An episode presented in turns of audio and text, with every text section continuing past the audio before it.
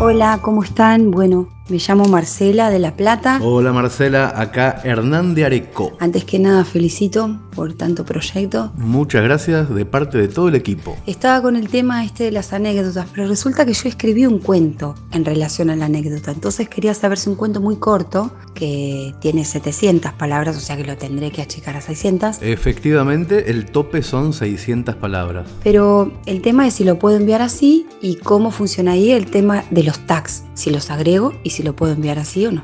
No importa si la anécdota antes fue un cuento o un poema o no fue nada y se está escribiendo por primera vez. En todos los casos vamos a pedir una frase gancho, una descripción y unos tags, unas palabras claves para que el jurado pueda encontrar el cuento fácilmente. Así que te recomiendo que sí, que pongas tags y todo lo demás. Gracias. Y recuerden que hoy, miércoles 30 de marzo, queda exactamente un mes para postular anécdotas. Pueden postular todas las que quieran, háganlo desde orsay.org.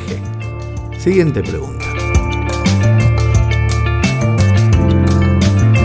Hola Hernán, ¿cómo estás? Soy Diego. Hola Diego. Y quería preguntarte si para la miniserie Canelones van a poder participar como extras socioproductores. De... Sí señor, una de las ideas más lindas de este juguete nuevo de hacer películas con financiamiento colectivo es que todas las personas que invierten su dinero en esta miniserie van a poder participar si quieren como extras posiblemente en una de las primeras escenas de la película, que es cuando Darío Barassi, haciendo del escritor gordo, cuenta frente a un público numeroso en la ciudad de Mercedes el cuento Canelones. Así que ahí van a poder estar aquellos que quieran y obviamente con un cupo limitado, así que cuando ocurra la convocatoria tendrán que apurarse a completar el formulario de postulación. Fuerte abrazo. Abrazo también para vos. Siguiente pregunta.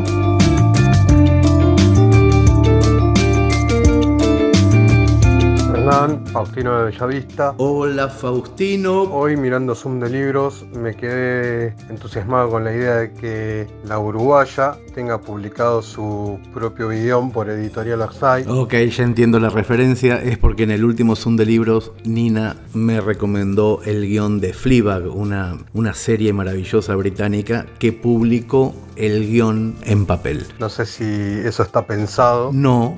Pero nada. Pero ya sabes, creo que a muchos nos gustaría. Que las cosas acá un abrazo. se piensan de esta manera.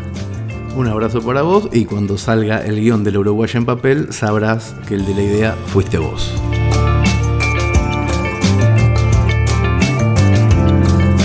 Hola Hernán, ¿cómo te va? Acá te habla Alan de Belgrano y te quería hacer una pregunta. Hola Alan, me encanta tu energía y tu velocidad, adelante. Ya que ahora está muy de moda esto de los multiversos. Ah, ahí me perdí. Viste como que se encontraban los tres Spider-Man en una misma película. Ah, ok, en mi época le decíamos mundos paralelos. Y estaba pensando ahora, si viene la serie Canelones, con, con Barassi haciendo de, de Hernán, y también, bueno, sabemos que Disney tiene los derechos del mejor infarto de mi vida. Sí señor, ya se empezó a rodar. Ahí habría otro Hernán, al que le agarra el infarto es verdad, otro actor creo que es Alan Zabag. Si puede llegar a haber un multiverso de Hernández Casiaris en algún futuro proyecto. Eso no tengo idea, pero pasó una cosa muy loca cuando hicimos el casting para el personaje de Hernán en la serie Canelones. Los dos actores que fueron cabeza a cabeza por ese puesto fueron Darío Barassi y Alan Zabag. Y hoy Darío Barassi va a ser ese personaje en Canelones, mientras que Alan Zabag va a ser del escritor infartado en El mejor infarto de mi vida. Así que yo no sé si multiversos, pero mucha casualidad, eso sí. Nada más, un abrazo grande. Abrazo para vos, Alan, y recuerden que esto es Cartas al Director, un podcast que se emite todos los días pares, hábiles y que dura exactamente 6 minutos. Si quieren dejar alguna consulta, una sugerencia, una pregunta, lo pueden hacer por WhatsApp en un audio que dure menos de 30 segundos y a un teléfono que pueden encontrar en orsay.org. No doy el teléfono por acá porque llegan demasiadas preguntas y me da miedo no dar abasto con todas. Ahora vamos a escuchar la última. Adelante.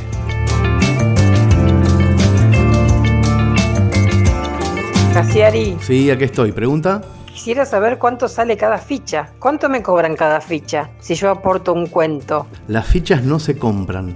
Las fichas son algo que te damos después de que vos haces una donación a Comunidad Orsay. Por ejemplo, vos donás 20 dólares o su correspondiente en pesos y entonces nosotros te damos el 80% en fichas. Te damos 16 fichas que tienen el valor de un dólar para que vos puedas postular cuentos, para que puedas apostar a proyectos, para que puedas ser jurado de un concurso, etc. Pero las fichas no se compran, son donaciones a la Fundación Orsay. No, no me queda muy claro esto. Bueno, a ver de esta manera, en una fundación tradicional vos donás 10 dólares y la fundación hace cosas con esa plata, por ejemplo, le da una beca a alguien para que estudie. En la Fundación Orsay vos donás 10 dólares y te damos 8 fichas para que vos decidas a quién le das esa beca, para que vos seas jurado de un concurso de novela, para que vos le pongas tus fichas al proyecto que elijas. Este, gracias. Bueno, yo creo que no entendió y de hecho creo que tenemos que empezar a hacer unos tutoriales un poco más claros